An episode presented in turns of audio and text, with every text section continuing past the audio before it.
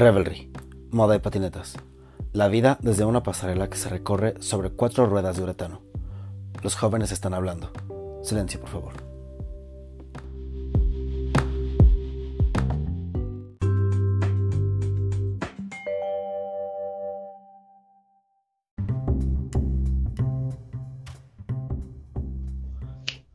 Hola a todos, ¿cómo están? Qué gusto estar en el micrófono de nueva cuenta. Mi nombre es Gerardo Cárdenas, la voz de este podcast y el escriba detrás de moda y patinetas.com. Antes de ir al tema principal, algo importante. Una disculpa. Bueno, si escuchan un ruido adicional, por cierto, en la grabación, eh, es la lluvia, pero esa no es la disculpa. Le debo una disculpa a todos ustedes porque no hice en tiempo informa la bitácora del episodio anterior y porque aparte no lo publiqué como suelo hacer en mis redes. Pero la disculpa no solo es para ustedes, sino también para Carolina Bermúdez, quien me acompañó en dicho episodio, donde hablamos de las pasarelas que acaban de llevarse a cabo en esos días. ¿Qué pasó?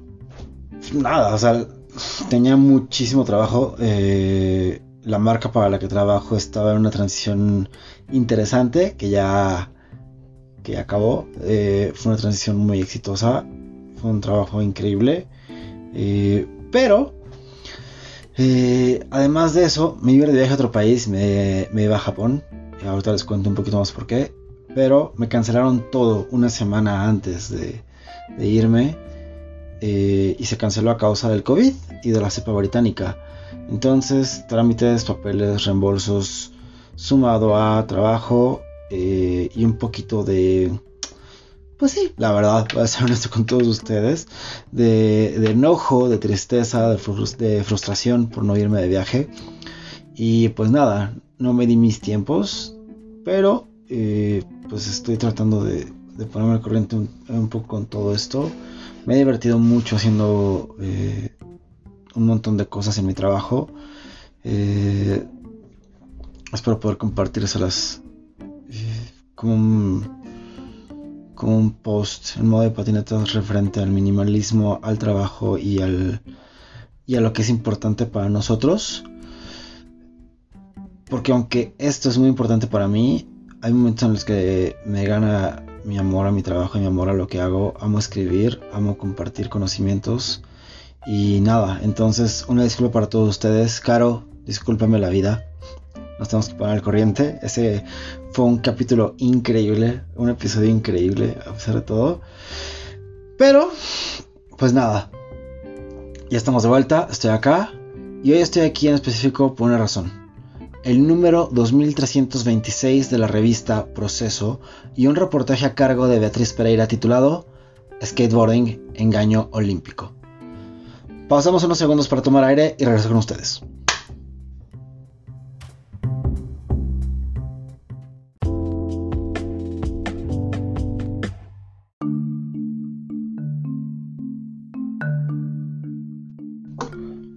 Listo, estamos de vuelta. Este va a ser un episodio breve, pero.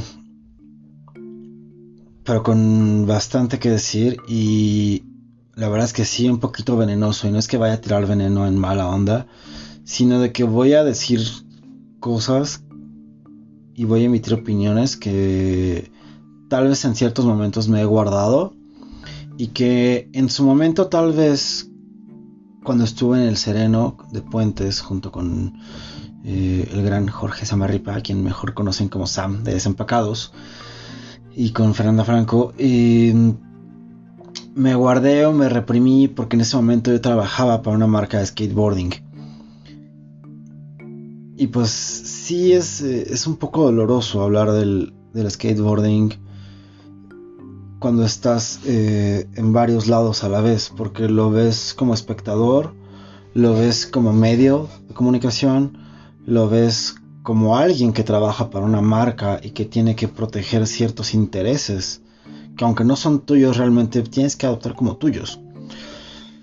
Entonces,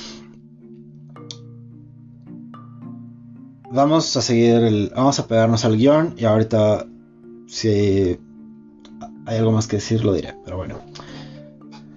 Nicolás Antibáñez es un nombre ajeno realmente a eventos de skateboarding, pero nos guste o no, hoy tiene que estar ligado a ello, debido a que es el presidente de la Federación Mexicana de Patines sobre Ruedas, y quien convocó un torneo que ilusionó a skaters para poder sumar puntos y asistir a eventos en Estados Unidos e Italia. Pero como políticos repavimentando calles a final del año, lo hizo por cumplir, ya que los ganadores, aunque sí sumarían puntos a su ranking, lo cual es importante, pues al final no podrían asistir a estos eventos en Estados Unidos e Italia, básicamente porque las inscripciones cerraron el mes antes del evento. Y en estos eventos ya había skaters mexicanos previamente inscritos. Sí, este güey se pasó de lanza. Y eran skaters que, a pesar de todo el respeto y el cariño que les tengo, sé que no tienen las mismas posibilidades que aquellos que lamentablemente no pudieron ir a competir fuera de México. Sí, sí hay nombres conocidos, otros que no tanto, que podrían poner eh, el nombre de México en alto, como es el caso de Oscar Mesa, quien al día que estoy grabando este episodio, 3 de junio, calificó a las semifinales en Italia de manera sorprendente y fue una pasada brutal, quedando incluso por encima de Shane O'Neill y Felipe Gustavo. Lo triste es que muchos patinadores viajaron de otros estados a la Ciudad de México para participar en la competencia y se quedaron con las ganas. Claro, sí, sí, sí, lo patinaba, nadie te lo quita. Pero lamentablemente, tampoco nadie le puede quitar de la bolsa a Santibáñez los miles de dólares que el Instituto del Deporte de la Ciudad de México le dio por certificar como un parque de calidad olímpica al skatepark de la Magdalena Michuca. La cantidad exacta viene en este número de la revista Proceso. Es una cantidad ridícula por una certificación sobre todo cuando consideramos que este parque solo se ha usado para una competencia oficial, una de BMX, y que después por la pandemia no se ha vuelto a usar ni siquiera para el evento de chocolate que Santibáñez decidió llevar a cabo en el skatepark La Mexicana y en la explanada de la alcaldía Estacalco con rampas montadas.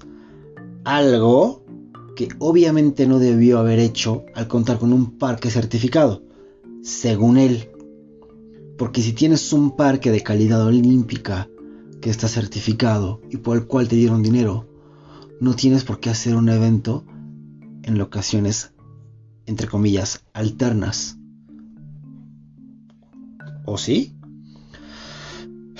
Finalmente, pero aún, la nota señala cómo este tipo dejó a su suerte a Gabriela Olvera, a quien se le conoce eh, en la escena del nacional como Gravy, Después de una fuerte lesión en la rodilla que tuvo, eh, de meniscos y ligamentos cruzados, y el pretexto para no ayudarla eh, a pagar sesiones de fisioterapia fue, no te lesionaste compitiendo por México.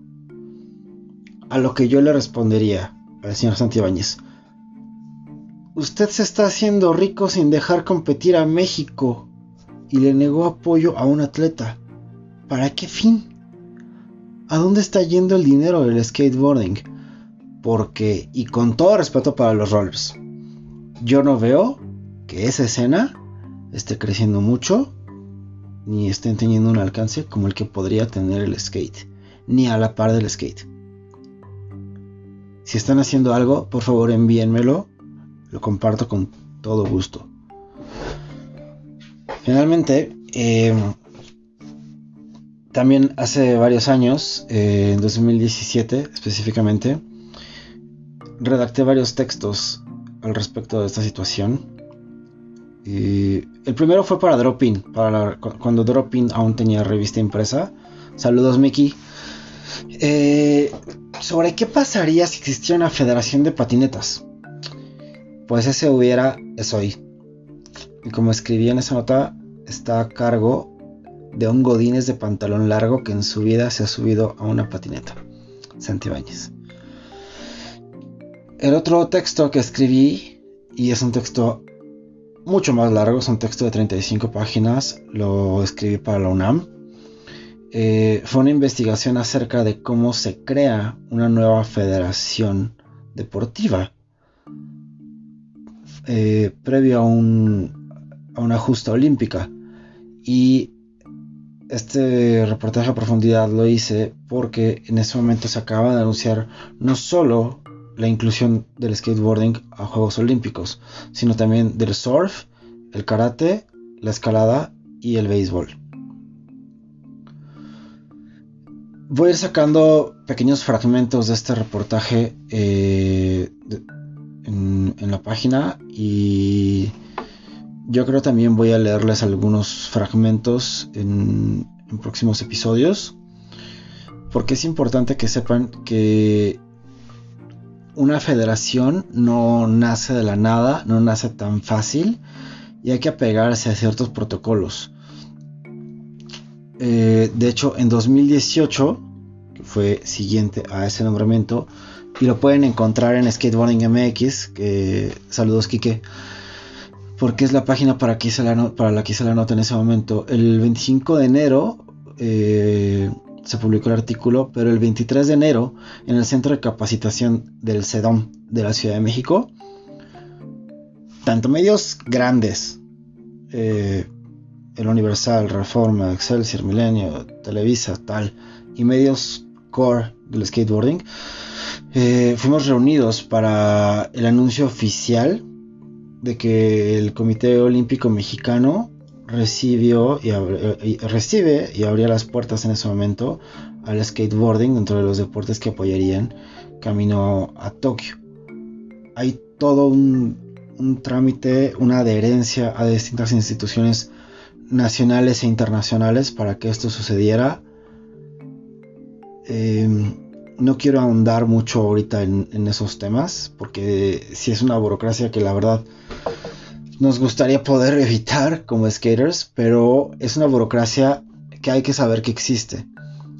Y es una burocracia que hay que saber cómo funciona para que gente como Santibáñez no le vuelva a ver la cara al skateboarding. Finalmente, marcas. ¿Quieren ventas? Inviertan en sus atletas. Sacrifiquen los muebles o el glorificador de 10 tiendas y apoyen a sus skaters. Dejen de darle producto a influencers guapos o virales que en la siguiente campaña de otra marca se van a olvidar de ustedes y que obvio van a borrar su post. Ya estuve ahí. Y lo he vivido no solo en marcas de skateboarding, lo he vivido en marcas de lifestyle. Lo vivo ahora en una marca que no tiene nada que ver con esto. ¿Quieren vender un lifestyle cool de skateboarding? Vayan con quienes generan ese lifestyle. Los skaters. No las personas que se visten como skater. Skaters. Amigos, compañeros. Dejen de querer todo gratis y en la mano. Está bien que queremos patrocinio porque patinamos bien chingón. Sí, lo sé. Cuando trabajé en esa marca de skateboarding, me llegaban N cantidad de mensajes y correos que querían patrocinio. Mandaban fotos, me mandaban pequeñas videopartes grabadas en su celular. Me dan mil ganas de apoyarlos a todos. Me daban mil ganas de apoyarlos a todos. Ya no, ahorita ya no puedo. Pero, ¿saben qué? No es lo único. Hay trabajo que hacer.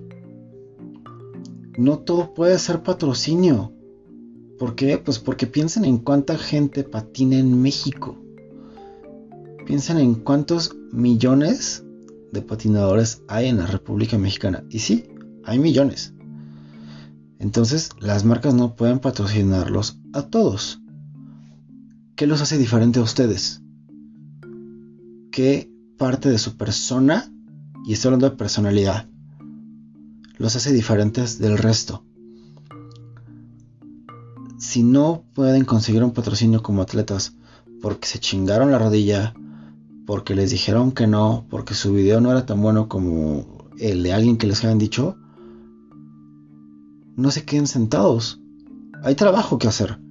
Comprometámonos.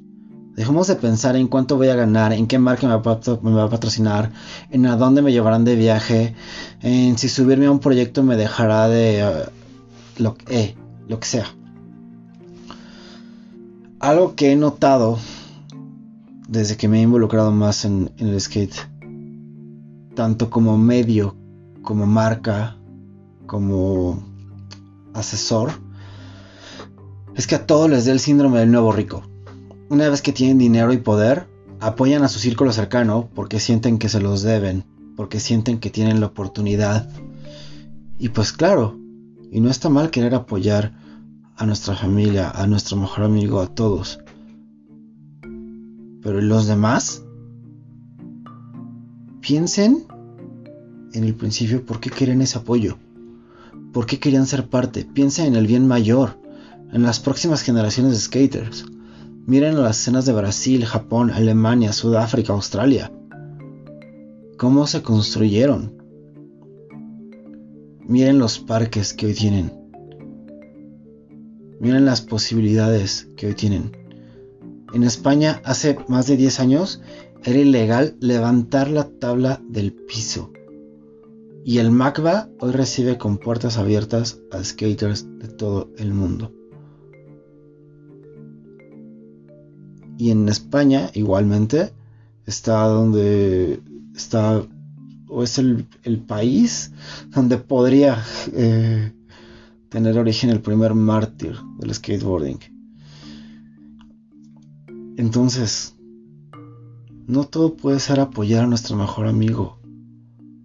Está bien padre que podamos darle un par de tenis, que podamos darle una camiseta. Sí, pero si te están dando una posición oficial en una marca, si la delegación te está nombrando a cargo de un parque, de un espacio, haz lo que te toca hacer. No te quedes el dinero. ¿Tienes deudas? Perdón, pero chingale. Todos tenemos deudas, todos tenemos responsabilidades, todos tenemos familia y amigos. Todos tenemos obligaciones. Pero no por eso te vas a clavar el varo para ayudar a tu primer círculo y perder el compromiso por el que, entre comillas, supuestamente iniciaste o pediste un apoyo y dijiste, yo quiero hacer algo. ¿Quieres hacer algo? Hazlo. Ponte a trabajar. Yo soy Gerardo Cárdenas. Gracias por escucharme. Eh, perdón, soné muy enojado, pero el skate es, eh, es mi pasión. Empecé a patinar a, los 5 o 6 años. Y como les comento, me ha tocado estar en el skateboarding en, en todas las posiciones. Como skater y como un fan, como medio de comunicación como team manager y pues ahora como alguien que está viendo cómo la política se está metiendo y no para nuestro beneficio. Cuídense, nos escuchamos en el próximo episodio. No dejen de patinar, no dejen de apoyarse, no dejen de usar cubrebocas, salgan a vacunarse si ya están en edad. Les mando un abrazo con sana distancia. Adiós.